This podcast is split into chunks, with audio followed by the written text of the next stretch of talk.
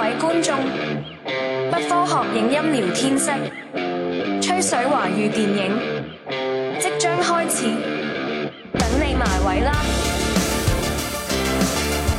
！Hello，大家好，欢迎来到今天的不科学影音聊天室，我是你们的好朋友亮爸。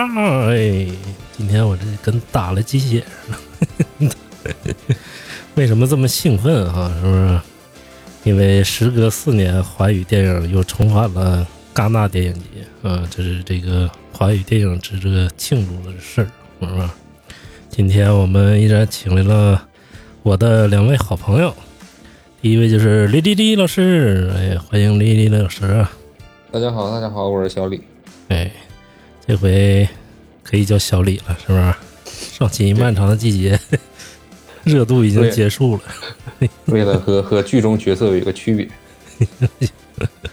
咱大家还希望赵永才回来啊。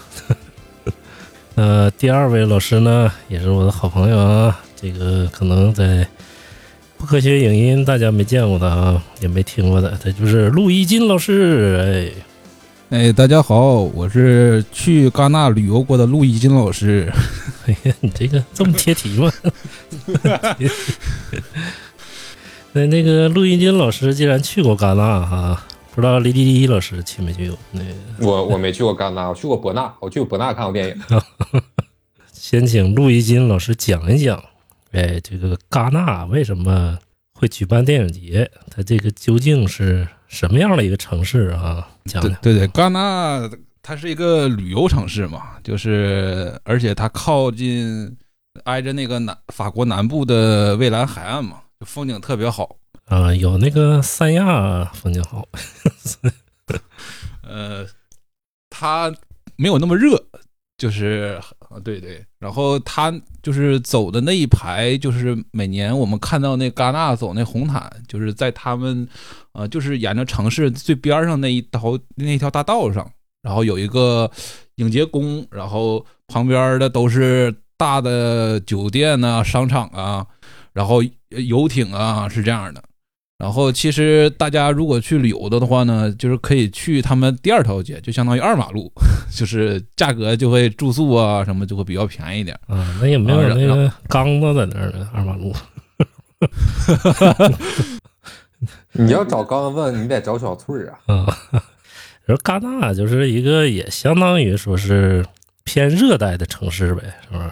呃，它不是，其实它夏威夷是不是一个纬度？它属于不不不。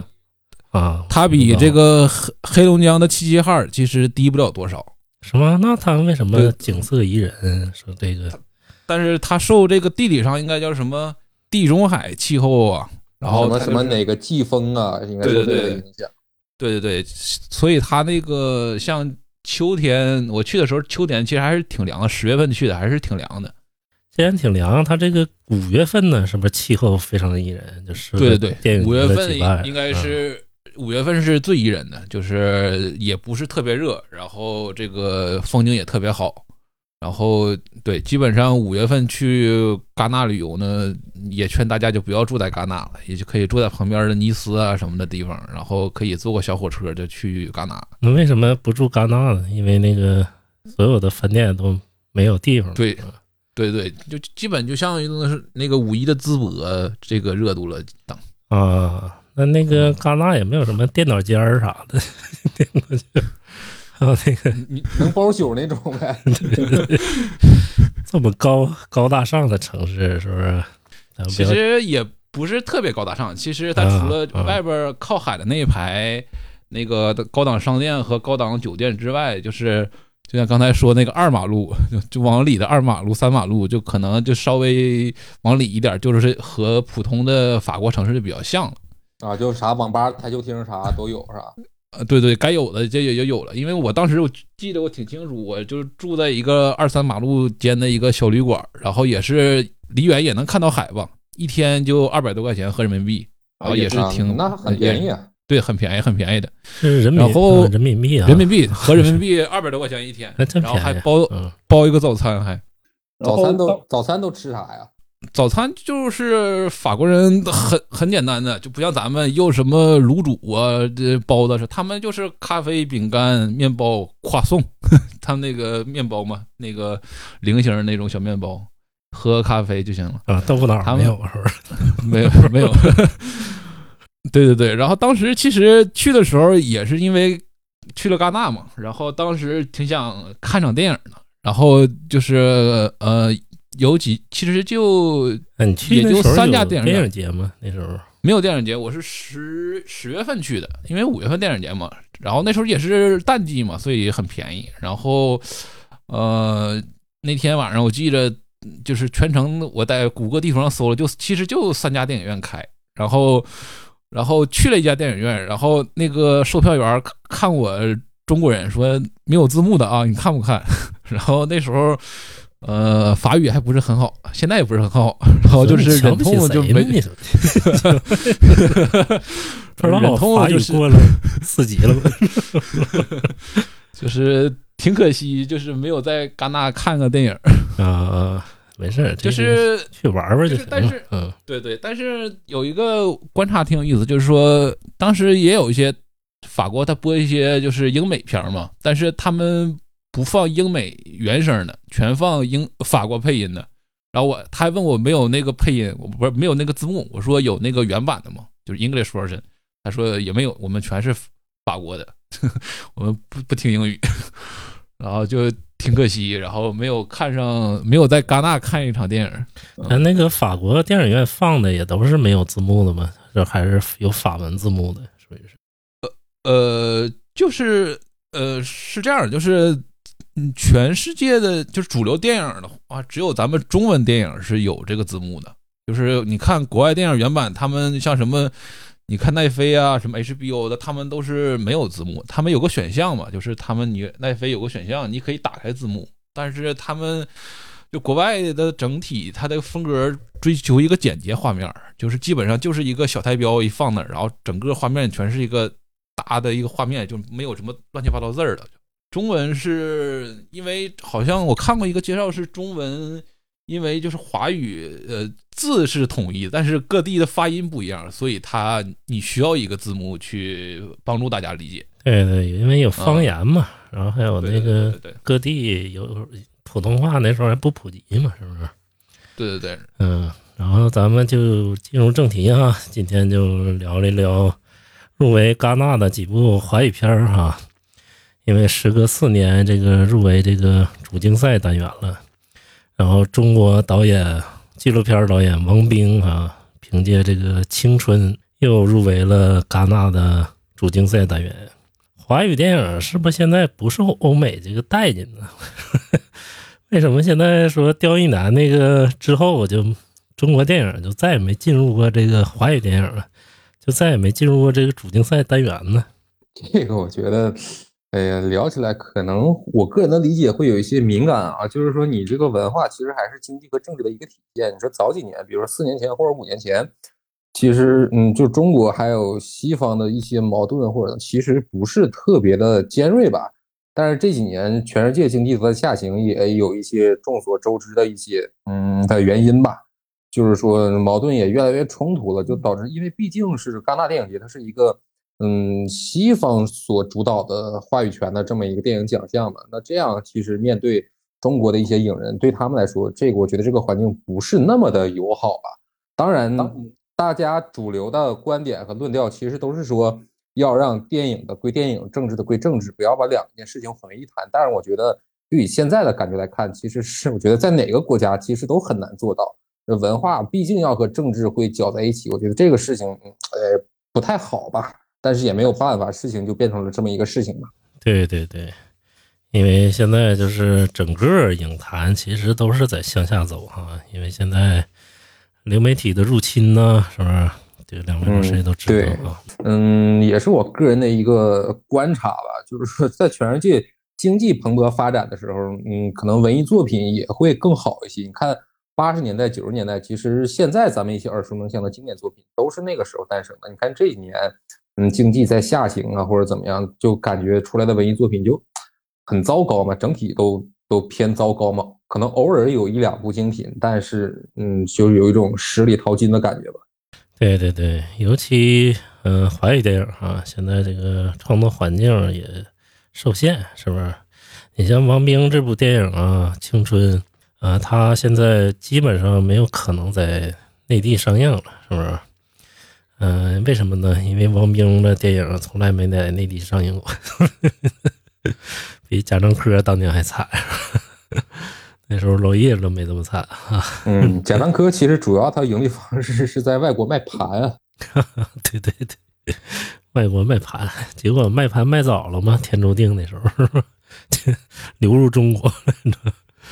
其实他那片儿如果说不卖盘，也没法在中国上映，因为对对，你想想得减了多少，是不是？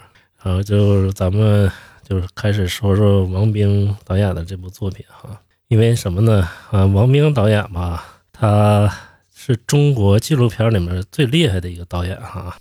没有之一吗？这个没有之一，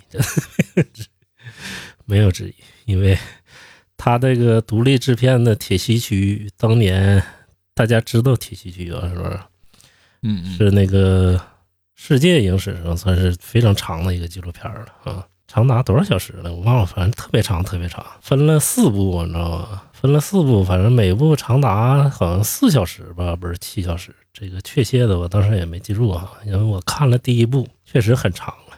然后那时候王冰导演讲的，他就是，呃，手持一个老式的 DV，就去那个沈阳铁西区拍摄，然后历时四年才完成。这部也是他在那个国际影坛打响名头的一个纪录片儿。然后还有二零一零年，他有部故事片儿哈，那时候就不拍纪录片儿了。啊，是空降威尼斯的主竞赛单元啊。那年还有杜琪峰的《神探》，呃，王冰导演这部片儿叫《加边沟》哈，这个就更不能上了，是吧？嗯，这个我感觉他难以展开在咱们节目里讲这个。对对对，李丽丽老师知道加边沟这事儿吗？嗯，夹边沟是一个共和国建立之后非常出名的一个劳改农场，它大概是在。五五五三年吧，五四年建立的。五三年、五四年那个时代背景，大家也应该比较了解。开始反右了，嗯，之后对之后也开始到文革啊，还有一些一些一些事情，就是嗯，夹边沟就嗯类比成苏联，可能是苏俄时期的西伯利亚，或者是苏联时期的古拉格，是这种感觉，就是一个一个一个嗯比较啊惨的一个地方吧。感兴趣的朋友可以自己去查一查啊。夹边沟属于什么机构呢？属于叫劳改农场，是不是？咱们那时候叫、嗯、对，没错。嗯、呃，陆金老师也知道哈，都东北人，这个肯定知道劳改。当年嗯有一个就是刑罚叫劳动改造，是不是？肯定知道劳改的事儿。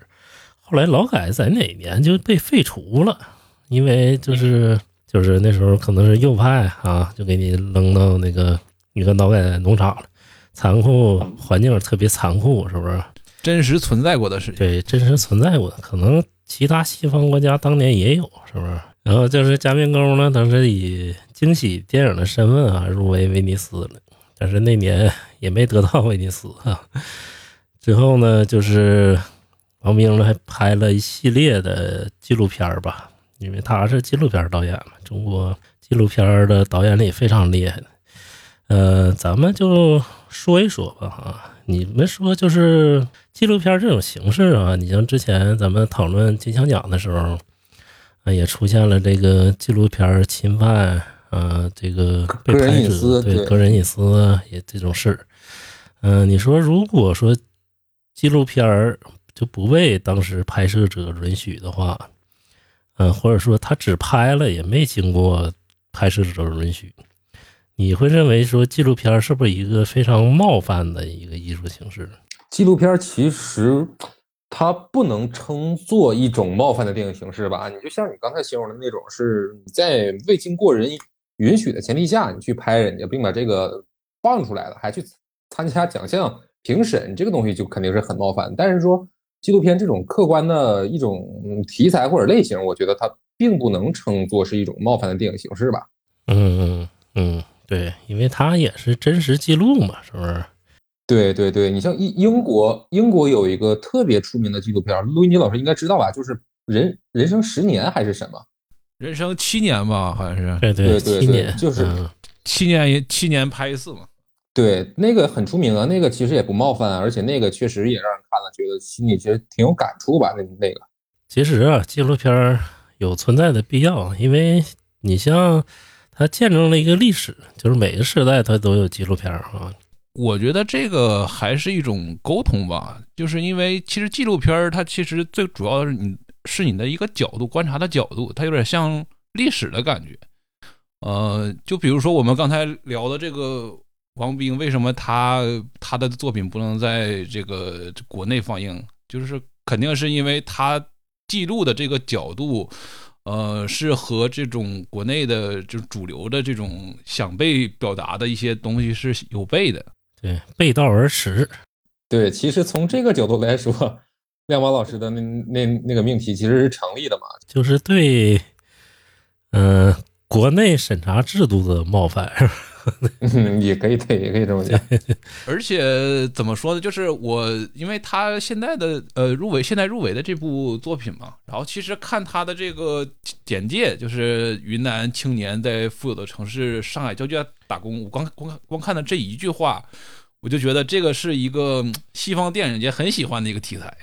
嗯，对对对，因为是边缘嘛，比较边缘化的题材嘛。嗯对对对，而且是可能就是在对于西方来说，他比较想看到的，不能说比较想看到吧，就是他有一种猎奇的心理，就是可能想看到中国的这样一种形态下的一个记录的一个东西，那可能这个方面会给他怎么说评选会有一定那样的加分。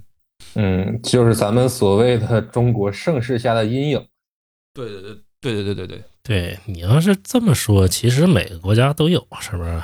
对，当然这个是没错的，就还是刚才咱们一开始聊的那个嘛，就是基于一些政治形态的分歧啊，或者意识形态的分歧，对吧？对对，可能是是是是是会会这个嗯奖项会对这个这种题材有一些偏好啊，或者怎么样。对你像一些禁忌题材，就是有的人呢，就是我特别烦的一种人，就是老是说，嗯、怎么怎么那个，就是反映中国这个贫困，是不是？反映中国的负面儿那本身就是国内你就有这个东西，是不是？有六亿人月均收入不足一千元了，对呀、你就国内本身有这个东西，你就记录出来，没有什么错误。你像，呃，那你这么说，你不能展现负面的东西，那你像就是各种禁片儿，是吧？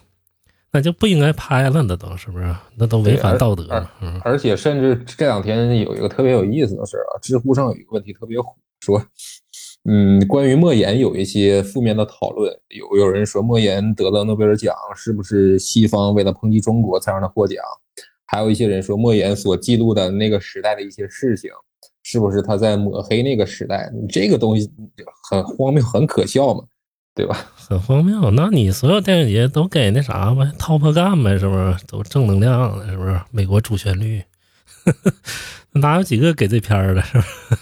还是就是所有的电影节还是从艺术角度评分儿。我觉得这个其实还看就是作者的初心吧，就是你是抱着一个想客观表达的一个心态去创作，还是说就比如说现在 BBC 就是我就是想 把你们这儿拍的破一点儿这种心态去创作。我觉得只要是创作者他确实用心很诚恳的去表达这个东西，我觉得就是可以被接受的。啊，对对对，之前好多说 BBC 纪录片造假，是不是？对对对，看然后他们用用滤用滤镜，然后拍点什么破的地方晃一晃 什么的，这个萧条的感觉就出来了。反正这个纪录片儿的，呃，近几年关于纪录片这个争议还是挺大的，是不是？但是纪录片相反还在国际上屡屡获得电影节大奖啊！你看去年得威尼斯最高奖金狮奖那个《美人与流血事件》，是不是？那也是个纪录片儿。那个纪录片儿就是讲述一个摄影师嘛，叫南戈丁，那个他的一个纪录片儿嘛，他是一个摄影师，他专门拍那种私人化的摄影啊。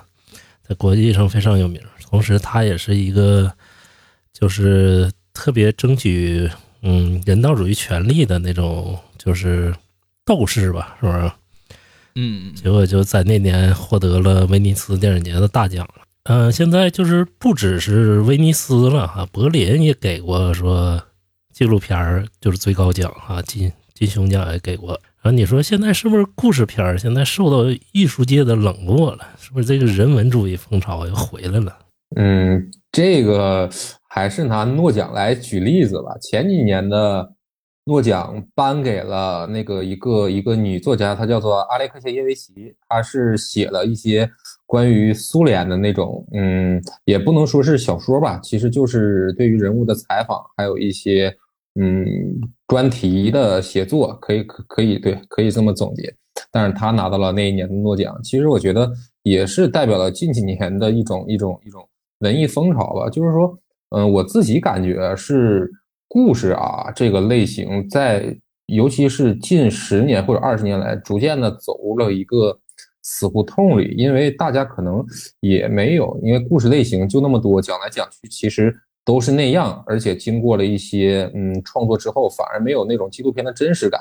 我觉得可能是纪录片这些年受到嗯。追捧啊，或者是比较时髦的一个原因吧。嗯，你会发现有些故事片啊，现在就是得到那个国际大奖认可的，他们也都是偏记录的形式的那种啊，镜头什么的，你知道吗？嗯，对，就其实还是永远的，就是真实的，它才是有力量的。我有一个不成熟的想法，就是是不是和当下这个那个怎么说呢？社交媒体这个直播呀，或者怎么说，就是比较真实化的这种风潮有关呢？就是可能大家我们平常看到的都是这种，嗯，未经修剪过的一种直播呀，或者是短视频的状态。然后你可能再再再经过一些故事的加工，它反而就是不太能够打动人了。这是我的一个小一个想法。对 你这想法挺独到，但我感觉哎，有一定道理。但是从侧面来讲啊，就是可能不是短视频的事儿，我估计还是，嗯，大家伙儿喜欢这种记录真实的形式，因为为什么呢？这几年啊，争取权益的地方特别多，是不是？嗯，没错。整个给社会这个造成一股浪潮了，是不是？你像各种主义啊，各种风潮啊，这个国际形势接连起来，是吧？呃。我我怎么说？我想表达的意思是，就比如说，呃，这种抖音或快手呢，就一下让我们看到了这种人间很多真实的荒唐，然后和这种真实的荒唐相比呢，就是可能故事片的这种反而是失去力度了，对吧？对对对对对，就是这个意思。然后，反正我感觉还是各种主义的这种流行吧，是吧？大家争取权益的事儿越来越多了，才让这个纪录片儿。呃，重新回归到人们眼前。咱们但是纪录片儿啊，还是受众比较少，是一个冷门艺术，是不是？现在已经成为冷门艺术。嗯，你会发现这纪录片儿这东西，嗯，虽然说现在看的人很少，但是它还是不可或缺。所以说，可能纪录片儿这两年比较符合各位评委的追求吧，是不是？嗯，而且这几年。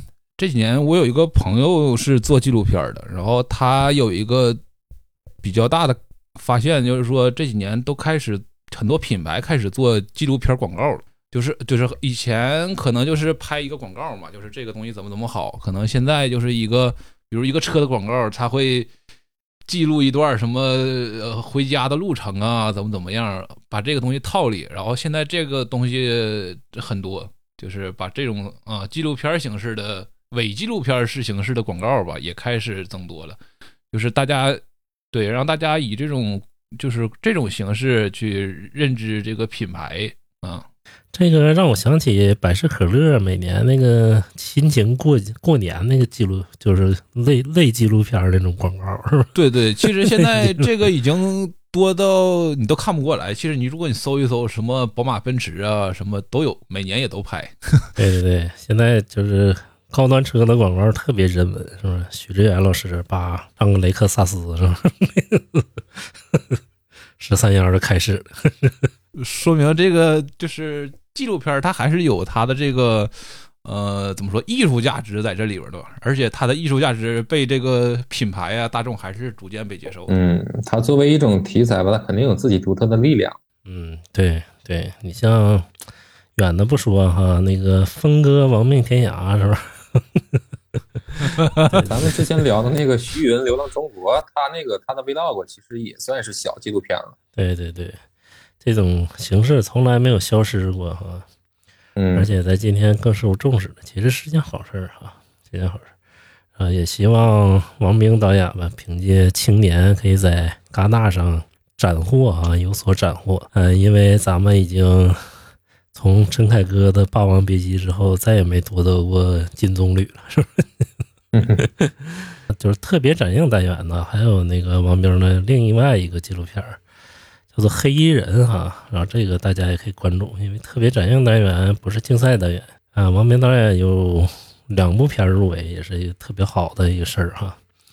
啊，咱们接着就就说说一种关注单元了啊，这就是导演和主演现在都是青年一代的佼佼者啊，就是《河边的错误》。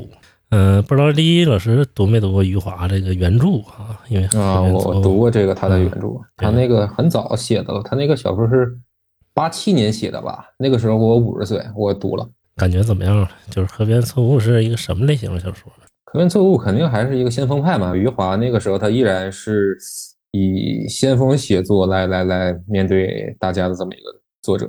河边错误，它属于就是我也看过啊，它属于那种全员精神病人哈。咱老说呃那个宇宙探索编辑部啊，精神病开会，我感觉他妈 河边错误更是精神病开会，嗯，是 有点这种感觉。真的精神病开会，真。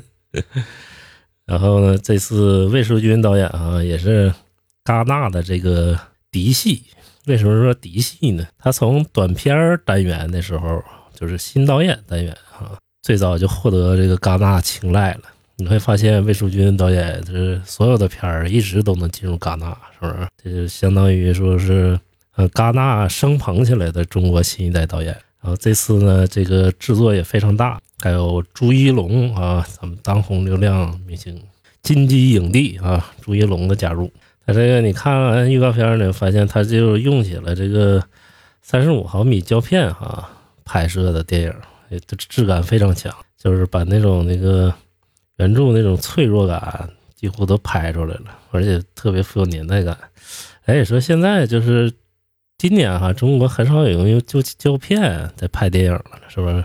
我记得之前用胶片拍的还是那个侯孝贤那个聂隐娘那个呢，是吧？刺客聂隐嗯，娘。对，也好几年了。对对对，而且那个啊，最近还要拍的就是《七人乐队》了，是不是？《七人乐队》也是杜琪峰导演组织香港几个导演，然后用胶片致敬就是电影嘛。嗯、两位老师可以说说啊，林一老师可以说说，就是为什么现在还有导演就是热爱用胶片拍呢？嗯，我觉得它这个东西，它其实是一种形式和内容的统一吧。它这个片子，其实你刚才也讲了，它通过胶片可能传递一种传递出一种年代感吧，属于那个年代所独有的这种特质，可能是这样。如果特别的高清啊，或者是嗯质感有一些变化的话，可能大家就难以带入到当时的那个八十年代的那种环境和感觉之中吧，我是这么觉得。哎，对，就是这个那时候基本上全用那个胶片拍哈。嗯，那个时候是这基本没有数码设备。对对对，陆一金老师呢，觉得呢，现在为什么很多导演还热爱胶片呢？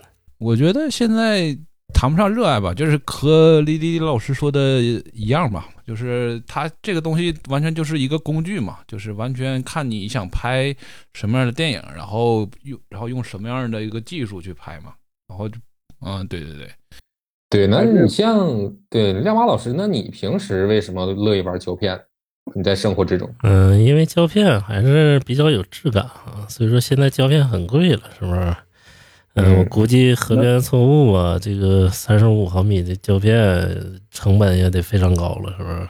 嗯，对，嗯，当年反正，嗯、王家卫导演拍《阿飞正传》的时候，用了六万英尺胶片，就已经让投资方头疼了，是吧？你想想，《河边错误》现在依然用胶片拍，它的成本之高哈。嗯，这个魏世军导演这部片儿，我感觉也像非常像大片儿了，是不是？有那种嗯对，偏类型片儿方面的影调去了哈。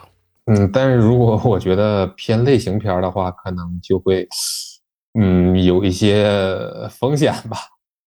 不论是在评奖上的风险，还是说对于原著的忠实改编的风险，我觉得都会存在。我觉得，我觉得它不应该是一个类型片。嗯，也有可能是偏文艺的，是不是？嗯，因为对，魏书君导演之前的《野马分鬃》啊，是不是？包括《永安镇故事集》啊，都是嗯，野马分鬃，其实我评价，我对那部影片评价相对一般。嗯，其实我还挺爱看的，尤其里面有一段那个呃宇宙人那个，不知道你们看没看啊？宇宙人那段儿，呃，魏书君的片儿就都偏向有点迷影情节了。野马分鬃也是一个剧组，嗯对没错。嗯嗯余华这个先锋派小说哈、翻拍有没有难度？因为我感觉跟原著相比的话，要翻拍电影其实难度非常大的。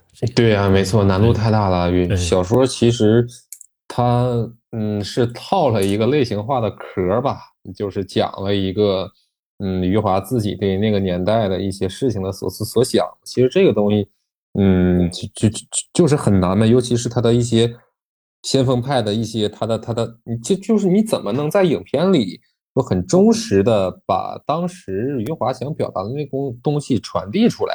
这个问题是其一啊。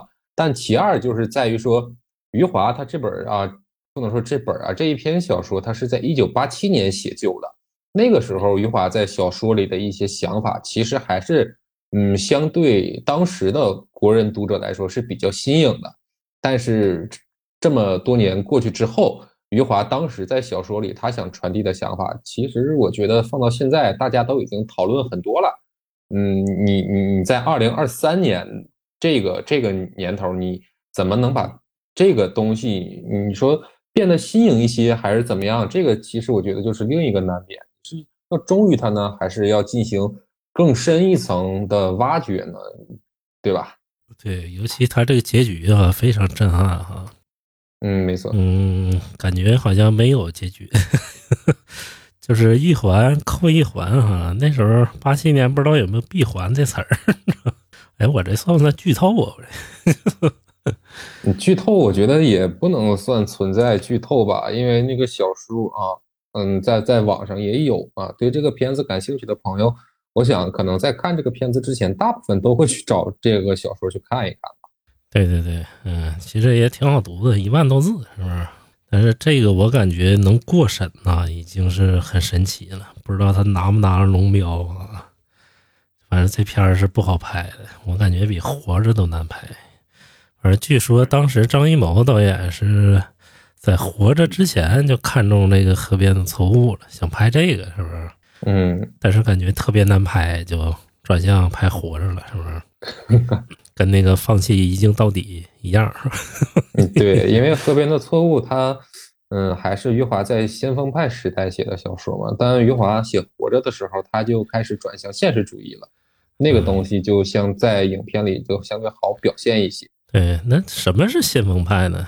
李李老师能先锋派其嗯实当年有一个特别著名的先锋派五虎将嘛，就是呃嗯。谁呀、黄日华苏华童嗯，对，黄日华、刘德华他们五个人，其实是呃苏童、余华、格飞、马原还有洪峰他们五个人是当时著名的先锋派五虎将，他们就是在中国是嗯算是第一波吧吃螃蟹的人开始率先写起了先锋派小说。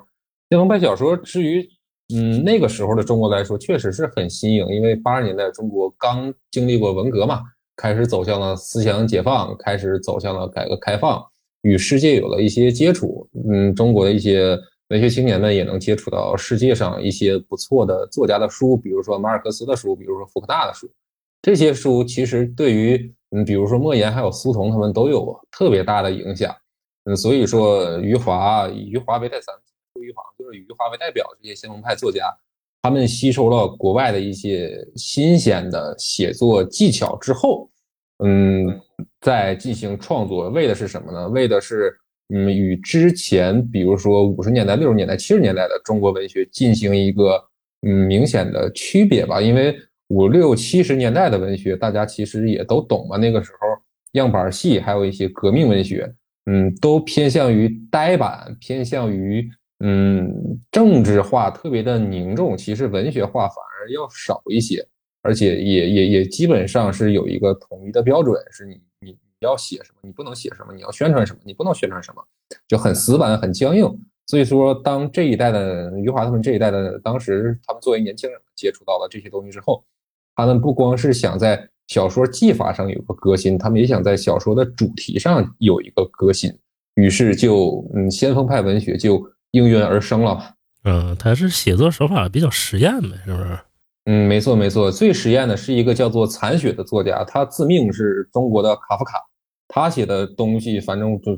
嗯，我我我自问我是看不太懂啊，听这名像垃圾派诗人，是残雪是不是？嗯，这个有能现在买到这个书吗？现在？嗯，还能啊，能啊，他们的书现在都可以买得到啊。这人真人叫什么名儿？知道？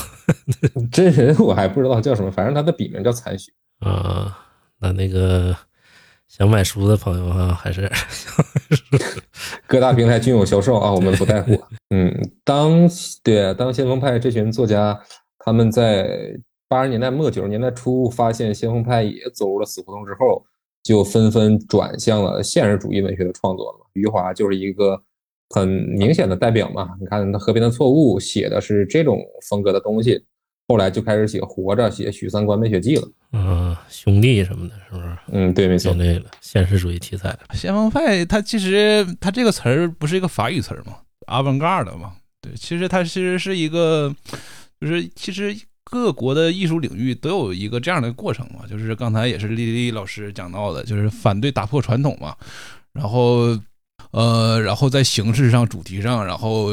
那个超乎一切嘛，就是它是它其实是一个怎么说，就是各个各个艺术形式，然后各个国家，它是一个一种全球化的一个运动。然后，呃，我们今天聊聊的在文学嘛，就是正好是赶到了当年八十年代嘛，然后我们就是打开国门了，然后经历了这样一个过程。我觉得它是一个呃现代主义上一个各个领域都必经一个之路吧。啊，就跟当年电影新浪潮一样呗，是不是？没错，对对对对对对对对对对，各个国家都有，是不是？嗯，但是中国就是还是说先锋派小说，它为什么走入了一个末路？我觉得它没有一个能和这个形式或者是指导这种小说形式艺术题材的一个更高的一个思想，一个哲学思想吧。就所以，对对对，因为他没有东西可写了嘛，所以说，我觉得在我心里上最好的作家其实就是加缪。他自己不光是一个作家，他也是一个哲学家。他写的东西，他不只是为了单纯搞文艺创作，他是要把他的，嗯，他的哲学思想放进里边。他有一个更高的东西去指导他的小说创作。我觉得这个可能是，嗯，他的路能走下去的原因。但是先锋派那个时候很遗憾嘛，他就没有一个，嗯，这种所谓的先锋的思想去指引中国的这些先锋派作家，所以导致他们最后纷纷走入了死胡同，就开始转向现实主义的创作。依然还有一小部分的人啊，还是。嗯，坚守着先锋小说的创作，但是过了三十年、四十年之后，你去看他们坚守的先锋的创作，你会觉得，嗯，现在看来是，嗯，比较怎么也不能说可笑吧，是比较无力的一种一种继续的尝试和探索。也是跟新浪潮一样，就是那段时间流行，后来随着时代的变化就不流行了，是不是？嗯，对对。然后这个小说也是非常难改啊，不知道这回魏书君导演该用一种什么形式来呈现，是不是？嗯，对，这个其实是挺难的。而且小说里的人物，其实主角就是那个马哲嘛。对对对对对对，核心也都在这个人身上，还有和他对应的一个角色疯子，就就这两个人。然后这次呢，《河边错误》为什么说像大片啊？因为主演阵容也非常强大，是不是？嗯，而且。那个海报风格，对吧？也非常的抽象，就蒙克的呐喊，对，非常抽象。然后呢，这次演马哲的是当红啊新生代啊，咱们影帝朱一龙哈。然后女主角呢是曾美惠孜，是不是？嗯曾美惠孜也是金像奖影后啊。然后还有咱们实力派的演员啊，那个相信大家都看过那个。就是女人不在沉默里的这个侯天来哈，相信看过这个侯天来的都非常有印象，也是一个演技派，是不是？好多年都没看见侯天来出来了，我这个特别惊喜，不知道侯天来演的是谁？然后之后呢，就是他的呃魏淑君这个御用编剧啊，康春雷这回也是在那个影片里出来了，是不是？嗯，他演的就是那个疯子这个角色，是不是？没错，演的是疯子，演的不是疯彪。啊、然后最让我意想不到的呢是那个民谣歌手，是不是这个莫西子诗啊？莫西子诗演的是王红，嗯、这个阵容非常意外哈、不知道莫西子诗演的怎么样，是不是？但是我感觉他跟王红的气质还是比较接近的，是不是？有那种脆弱感，是不是？对，但是你说如果莫西子诗也参与的话，你配乐是不是会有一些？嗯、咱们就说说朱一龙吧，是不是？这近两年非常火啊。嗯、朱一龙其实我感觉啊，我就说实话实说了，朱一龙之前一直在演电视剧啊，很少参与电影，但是他一下就从一部电影就获得金鸡影帝了。这过程、去年的那个人生大事吧？对对对，有飞升的一个过程啊。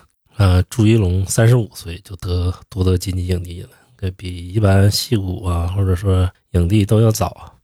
那个，咱们就聊一聊啊，就你们眼中朱一龙他这个对得起这个金鸡影帝的称号吗？他得了，那他就是对得起。至于你说金鸡这个奖项对的对不起观众，这个也是见仁见智的一个事儿。你说就是这一代演员，你说谁有演技啊？嗯，就是三十岁到四十岁这一代的青年演员，你说能拿得出手的有几个呀？不多。早些年，其实朱一龙得影帝让我想起谁，就是谢霆锋一下得影帝了啊，那年。对，其实你说谢霆锋得影帝，他有很长的路要走啊。他还拿了一个金像奖的时候这种满贯，从新人呃男配角，知道吧？一下夺得影帝，那就是赶上香港电影属于青黄不接那时代了，是不是？对，其实你，我觉得你这个例子挺好的，就是他俩能有一个映照和对比。就是现在大陆的这个男演员也处于一种青黄不接的状态。对，咱们也不是说朱一龙这个呃演技差，但是我感觉他的未来的路还是要走。但是我没想到啊，他这个有可能说是资源好，是不是一下就把这个很多经典剧，他之后资源也更不错，是不是？我感觉是中国内男演员顶级的了。你想想，就是呃，《人生大事》之后，马上他就是拍魏淑君这部片儿了，之后就直接可以去戛纳走红毯了，这是很多演员一辈子都想不到的事儿啊。嗯，这怎么讲？就时来天地皆同力呗。但是但是那届那届我还看了一下嘛，然后我觉得确实从排除法来说，嗯，沈腾沈腾当年那个是个喜剧片儿嘛，然后易烊千玺确实，嗯、还需要再成长成长。然后吴京吴京他他这个 虽然是主题片儿吧，但是他那个角色太脸谱化了。其实你最后嗯有有有机会得的话，其实也就是朱一龙跟徐峥，就是稍微各方面差不多点儿。啊啊！那年徐峥我知道也发生了点故事，是不是？呃，没捧起这个金鸡影帝，因为那个场外因素，对预测的时候，你知道吧？都说徐峥已经得不了了。爱情神话，他应该得这个影帝。嗯呃，朱云龙还感觉还有很长路要走，是不是？他现在也是跟咱们状况一样，是吧？一面骂声，一面那什么粉丝捧，是不是？咱们就差粉丝捧了。已经有骂声了，是吧？对，已经有骂声，有骂声证明你就有存在的价值，是不是？对，那其实哎呀呀，那就说呗。那我觉得那还是徐峥应该得嘛，《爱情神话》这种片子，中国几年才能出一个呀？而且我觉得，哎，就是很不好的一个倾向，就是现在什么东西都要求全责备，你这个东西太不好了。你场外因素归场外因素，他演的好，那你就把奖给他呗，那你为什么要给别人啊？对对对，这个嗯那引申到了另外一个问题，就是说金鸡奖可以做到这样完全割裂吗？那这个就不可能嘛，这个不可能嘛，在对，在中国大陆嘛，所以我觉得这种东西非常非常不好啊。对我感觉现在影评人骂哈骂那个金像奖哈，我就乐了。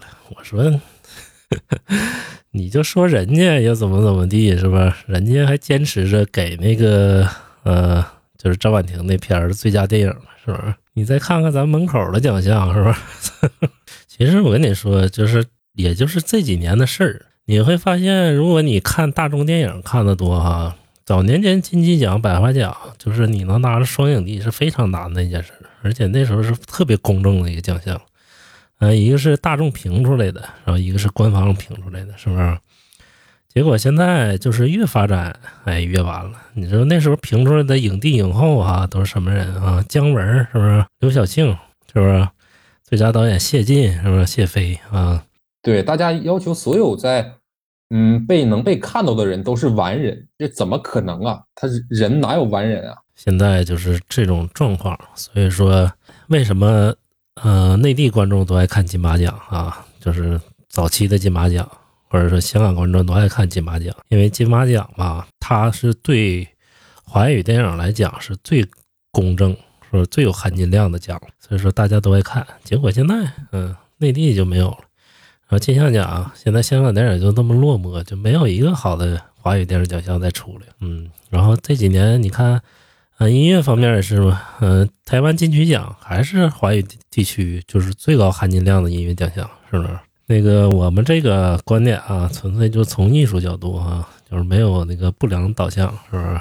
嗯，咱们接着说说下一步哈，也是一种关注单元哈。这个陈哲艺导演的《燃冬》，陈哲艺这是新加坡华语电影导演啊，这个非常厉害，当年在金马奖上一举夺得了最佳电影，是不是？属于是新加坡第一个夺得金马奖的导演了。他这个我感觉师承李安啊，整个就是风格跟李安差不多。我宁愿叫他新加坡小李安，是吧？没有，李安人称台湾小陈哲艺啊。对 对对。然后这个新加坡拍华语电影其实特别不容易啊。早年间你会发现哈，新加坡这个华语影视剧其实影响了一代人啊。不知道你们看没看过新加坡电视剧？那时候马景涛好像还演过新加坡电视剧呢，是吧？啊，对，啊，那个时候也有很多新加坡的演员嘛，来来来大陆演戏嘛。对对对，然后新加坡电视华语电视剧什么《三面夏娃》呀，是不是？反正好多经典的。电视剧还有个叫什么南洋什么的，对对对，然后最早还有那个就是《倚天屠龙记》也拍过新加坡版的，是吧？啊，对对。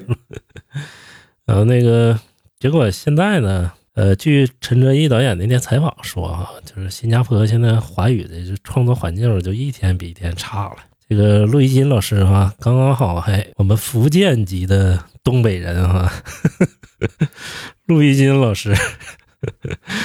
在新加坡，各种亲戚都在新加坡，我也不知道你这就你们家家族这面儿太广了。呃，也去过好多回新加坡。呃，你讲讲，就是为什么现在华语这个创作在新加坡现在越来越下行了呢？我刚才聊的嘛，八十年代的那个华呃新加坡华语电视剧风潮嘛，就是当时。呃，新加坡有个政策，就是说他要推行讲华语运动，有一个这个政策，就是大家希望大家去讲华语。第二个呢，也是跟这个新加坡的当时的经济状况有关系，因为当时，嗯，一个是香港嘛，还有还有就是新加坡、台湾这几个地方华语地区的那个经济比较强盛，呃，理所当然的，他的这个。呃，文化产业就比较这个发达嘛，然后到了九十年代后以及零零年嘛，这个也是听别人说的嘛，就是呃，新加坡就是它的这个整个意识形态呀，还有这个政治走向啊，就可能偏向这个英美了。就是新加坡华人的比例占多少？就是在新加坡得百分之七十吧。但是你要是你基本上在大街上听不到很除了那个那个唐人街啊，呃那片儿什么的，基本上大家都是说英语啊，就是英语现在是新加坡的就相当于普通话了呗，是不是？就是官方语言就是英语，然后然后其实很多九零后，尤其零零后，他的新加坡就是他们的。就是华，他们叫华语嘛，就是新加坡中文叫华语，然后那个香港叫国语，咱们叫普通话嘛。就是他们其实讲的不太好，但其实他们有一种怎么说呢，就是内心里的一种愧疚感嘛。他就觉得其实还是应该学好这个中文的。然后假如说，呃，假如问问问他们，假如说你们下一代要不要学中文，他们还说还是挺愿意学中文的。呃，对对对，然后可能就是。呃，可能就是从我的感觉来说啊，就是可能新加坡的呃新加坡人对这种中国的好感度，可能要比台湾对这个大陆的这个好感度的要强 啊，这么强啊，嗯，对对对对对。那为什么这个华语电影和华语影视剧这几年就见不着新加坡播了呢？也不制作了呢？呃，我觉得是因为因因为第一方面就是中国崛起了嘛，然后。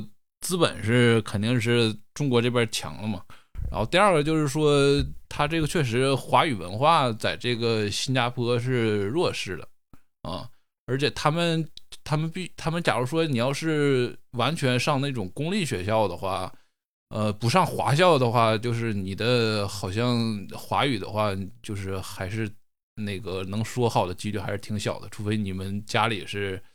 呃，是说这个中文的，有很多就是只会说不会不会写这样的，这样的比例也是挺大的。就像那个陈哲艺有个电影叫《热带雨》啊，不知道两位老师看没看过啊？他也是讲新加坡生活的一个电影嘛，嗯，讲一个师生恋的，然后他里面那个孩子就是学华语的，然后一直在那个华语的学校上课嘛，然后说那个他们有华语班然后那个有人问他为什么学华语。他说：“哎呀，不学好华语，以后怎么上大陆做生意？他们老有这个向往，因为中国那时候经济还是全球比较厉害的嘛，亚洲整个还是比较厉害的，是不是？嗯嗯嗯，在新加坡呀，就是华语和粤语啊，就是现在光看电视剧，可能现在都刚看就是大陆拍的了，是不是？有可能。”他会他会收到就是那个中国香港电视台、中国台湾电视台啊，还有那个大陆的一些频道和影视剧嘛，在那儿会看到。这个应该都会吧，因为现在那个网络很发达嘛，这个只要基本上有好的作品，呃，都能收到。我记着我，呃，我零零八年、零九年的时候，然后去东南亚的时候，因为那时候。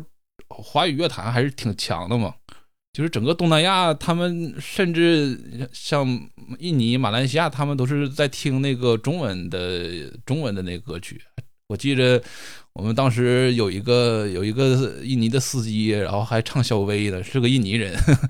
然后对对，其实他其实是属于这个就是中中文的一个文化辐射圈里的，就是其实这个还是好东西，还是会被看到。其实华语在新加坡还是有一定地位的，是不是？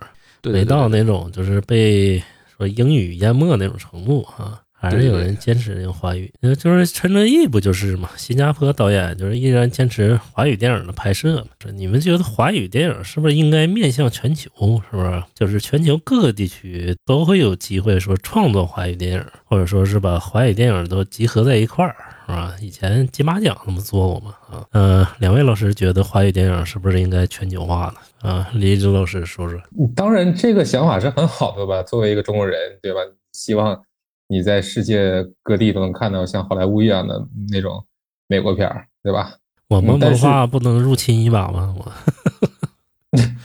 你凭 你凭什么入？你凭什么入侵呢？你你你有什么很强势的文化你能输出到外国吗？而且我们有仙侠小说和 TikTok 嘛？一个你中国你的华语文化，你必须要依托你你你的这个东西。你比如说，好像古代对吧？唐朝汉朝的时候。中国是天朝上国，万邦来朝，对吧？所有周边的国家都在，呃，派遣唐使来你这块学习，学习你高端先进的文化。为什么？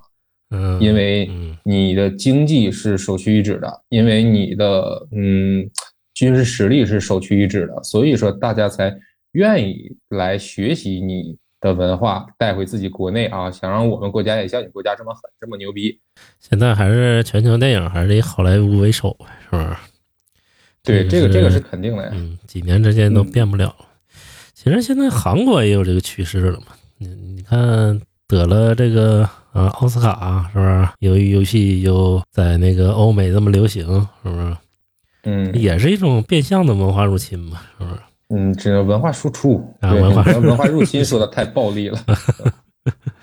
陆一金老师呢，觉得呢，就华语电影是不是能面向全球呢？呃，我觉得我先说结论，我觉得能。然后我想就是跟两位老师分享一个我的另外一个故事！就是我在这个故事恐怖吗？不不恐怖，啊不恐怖，就是，呃，其实有这个事儿对我触动挺大的，就是我在香港有一个表弟，就是啊，然然后我有一次哪年去的时候吧，然后我就发现他那个他的普通话说得特别好，他的普通话就基本没有那个港普的那个口音，然后我我就问他爸妈，我说他为啥说的这么好？然后他爸说他特别喜欢看《爱情公寓》，他说他把那个《爱情公寓》基本快每句台词都会背下来了，然后所以他现在这个现在的这个普通话特别好。然后后来这个事儿我想了挺久，就是觉得其实我们是不是把这个就是文化输出这个概念，就是想的太过于宏大了？就是我们总想着就是我们输出的是一些非常呃高精尖的一些文化的东西。其实有些东西像这种，呃，纯粹的爆米花与呃爆米花文化呀，它其实也是一种，就是它连带的东西，不光是它，呃，怎么说呢？就是他的虽然他艺术水准没有那么高，但是他会帮助你输出，呃，中国人的语言、中国人的生活方式，然后增加这种中国人的好感度。我觉得这也是一种对对，就是面向全球的方式。其实我们其实看这种。韩国吧，韩国它其实除了嗯前年寄生虫这个之外，其实它主打的其实也都是泛娱乐化的这种 K-pop 呀，要么就是这种呃什么鱿鱼游戏，它就是都是属于那种怎么说，就是泛娱乐化的。对对对对对对，我觉得其实我们怎么说，把思想放开一点吧，就不要总想着。觉得陆一金老师这个说对，其实最关键的就是说思想要放开一些。对，不要总想着拿着大红灯笼高高挂这种什么《霸王别姬》这种片儿去输出，你其实可能你拍一个就是咱们看起来，呃，就是挺爆米花、挺那个口水的一个东西，但是但是它对于呃全世界对于中国文化的这种接受程度，但是它就可能就是比这种《霸王别姬》的效果还要好。嗯，对对，而且其实话说回来，就是说我们。自己接不接受中国文化，这个可能是一种大命题。就是早几年有一个挺我印象特别深刻的一个例子，就是说有一个女网红，她叫小潘潘。你俩、你俩、你俩知道这个人吗？不不，不是她，她是怎么呢？她是她是用通俗歌的呃演唱方式唱了一段黄梅戏。啊啊，我知道她啊，我知道她。对，嗯，然后这网友就对她一顿臭骂呀，觉得她侮辱了经典啊，篡改了经典。那如果咱们自己的对吧，人民群众都不接受这种说说说对于一些经典的再创造的话，那你怎么指望说能有一个很自由的创作环境去把你中国的文化推向到世界呢？而且说京剧现在为什么逐渐走向没落、走向式微？其实它就有点嗯抱残守旧的感觉在里边。你不允许人对这个经典进行解构和二创。你永远把它束之高阁，你希望别人去仰望它。你这个，但是这个东西走不进大家的生活里，大家为什么要接受啊？就比如说，你看漫威，对吧？你可可能是是是买一件漫威的 T 恤，或者是买一个漫威的手办，但是我想很少有人会去买京剧的那个盔头，对吧？自己自己回来戴上吧，对吧？这个这个这个不见得。你要文化，你你怎么普及文化嘛？春风化雨嘛？那文化是怎么来的嘛？关乎天文以察时变，关乎人文以化成天下。那化成天下，你要怎么化呀？你要走进人的生活之中，你要和大家的生活息息相关，让这个东西活起来，所以才愿意有人去接受嘛。但你你自己你就采取这么一种很僵化的态度，你怎么能希望你的文化走出去被别人所接受？没想到聊到最后，这个李老师上了个大价值哈，有可能我这个命题有点太大了。华语电影嘛，还是。让有华人的地方，是不是就艺术创作一定要搞下去啊？像前两年那个呃，一场很没有必要的春晚，是不是？嗯，就是嗯、呃在加拿大嘛，华人也是华人做的，这个依然在华语圈是非常流行。对，你看他那个，咱俩在有一期节目里，就是复盘二二年的那个那个观影的里边，不也是提过吗？他那个其实就是对于一种权威的解构和讽刺嘛，对吧？那个你想，如果放在中国大陆的话，你想，他他他，嗯，我觉得是是很有风险吧。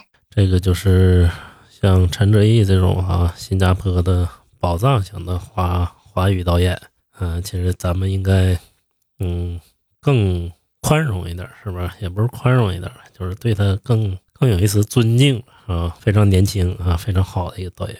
这次呢，也是拿到了大陆这个资金哈、不用在那新加坡找资金了，而且阵容非常强大，有这个周冬雨哈、刘昊然，然后这回也到了这个东北拍摄。那也说这个呃，这个可以陆一金老师说说啊，你说新加坡导演导演啊，如果说来中国内地说拍一个片儿，会不会这个有文化的这种隔阂的影响呢？呃，文化肯定是有啊，你你别说新加坡来拍个东北片儿，你就广东人拍个东北片儿，他也肯定 也是有这个影响。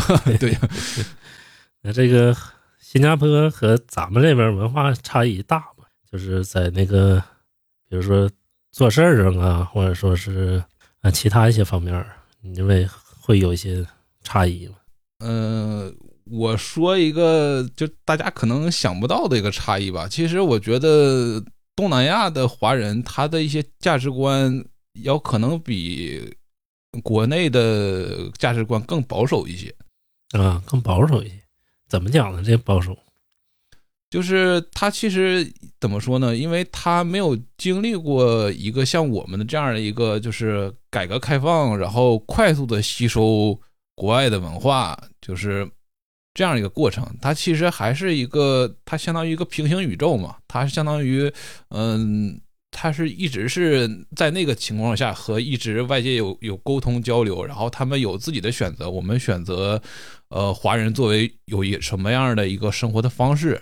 呃，就比如说，嗯、有一些有嗯、有一些华人家庭，他们是不太接受，就是子女和和欧洲人呐、或非洲人通婚的，就是啊，更以更保大概守。哎对对对，对对对对，很多东西它其实是更比有些思想，它其实更传统一些，更偏向于呃怎么说，古代中国的那些。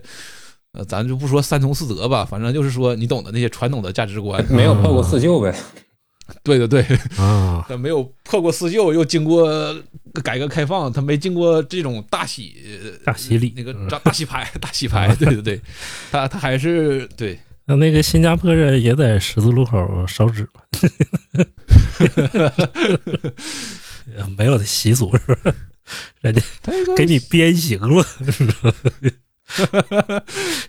这个这个如果聊的话，就是就聊整个东南亚嘛，就是你看你就是怎么说呢，就是信仰嘛，就聊一部分是有很大一部分是这个基督教徒，然后一部分是什么佛教徒或者什么各个各个的各个门派种类的都有，就比较就是其实可以从那个，如果大家去那个广东啊、福建呐、这些村子看看，其实就能就能看到很多就是庙什么的都是。呃，出去下下南洋啊，然后回来捐的什么教堂啊，教的捐的佛像啊，就是一排街上各种什么的，各种神像都有。然后 啊，嗯，原来如此啊！这个反正在新加坡搞艺术创作也是非常不容易哈，这么保守的一个地方是吧？然后那个陈哲艺呢，这次呃，在他其实也是个偏国际化的导演了，因为他之前那个弄了一个英文片儿啊，那叫什么我忘了，然后后来就来大陆拍这个《燃冬》了，《燃冬》也是华策投资。除了陈哲艺呢之外呢，还有其他的入围的戛纳的电影，然后我就一一介绍介绍啊。啊，在导演双周单元呢，就是有一部片子叫《小白船》啊，这是耿子涵导演执导的啊。这部片儿呢，也是呃，耿子涵导演呢，之前也是入围过 FOSS 的哈，在那个短片竞赛单元参与过。然后之后呢，还是导演双周，有一部短片叫做《夏日副本》啊，这是潘越导演，也同样是咱们华语电影的哈，是伦敦电影学院的电影制作硕士啊，这是应该是在读的，是不是？然后之后影评人周单元呢，然后有一个短片，就是一个散步的夜晚。这个是舒辉导演啊，嗯，舒辉导演拍摄的，这个是也是第一部作品。今年呢，截止目前哈，七部电影华语电影入围了戛纳电影节，这个是呃前所未见的一个场面哈。也希望华语电影导演能有所斩获吧，是不是？嗯，关于戛纳呢这几部华语电影的拍片呢，嗯。就是王冰导演的，应该是五月十八号就在戛纳首映了，《青春》在戛纳首映哈。然后之后，魏淑君导演的《河边的错误》呢，在五月二十日哈，就北京时间的七点钟，然后首映。然后陈哲艺导演的《燃冬》呢，在五月二十一日首映啊。嗯，这几部就是比较瞩目的片子了，是不是？就看看王冰导演能不能在。主竞赛单元有斩获了，能不能为中国再拿下一个金棕榈啊？希望华语导演能乘风破浪吧，是不是？嗯，越来越好。希望这中国电影、华语电影也能像刚才亮巴老师说，全球都能看，全球都在看。那今天就咱们就聊到这儿哈，感谢两位老师哈，李毅老师还有我们的陆一金老师，哎，然后呢，大家可以在。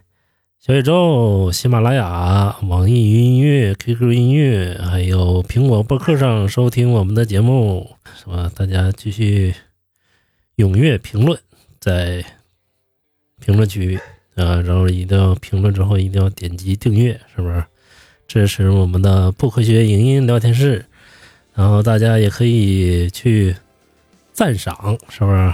然后呢，最后就是可以加我们的微信群，嗯，加我的微信，啊，在那个我们的就是整个节目的介绍里都有，大家可以进群聊，因为进群会给我们很多的灵感，啊，我们之前节目里都有那个我们群友一起讨论过的这些节目啊，还有那个电影啊，什么电视剧，嗯，也给我们了很多灵感。啊，感谢大家的收听吧，感谢大家，我们下期见，拜拜，拜拜，拜拜，再见。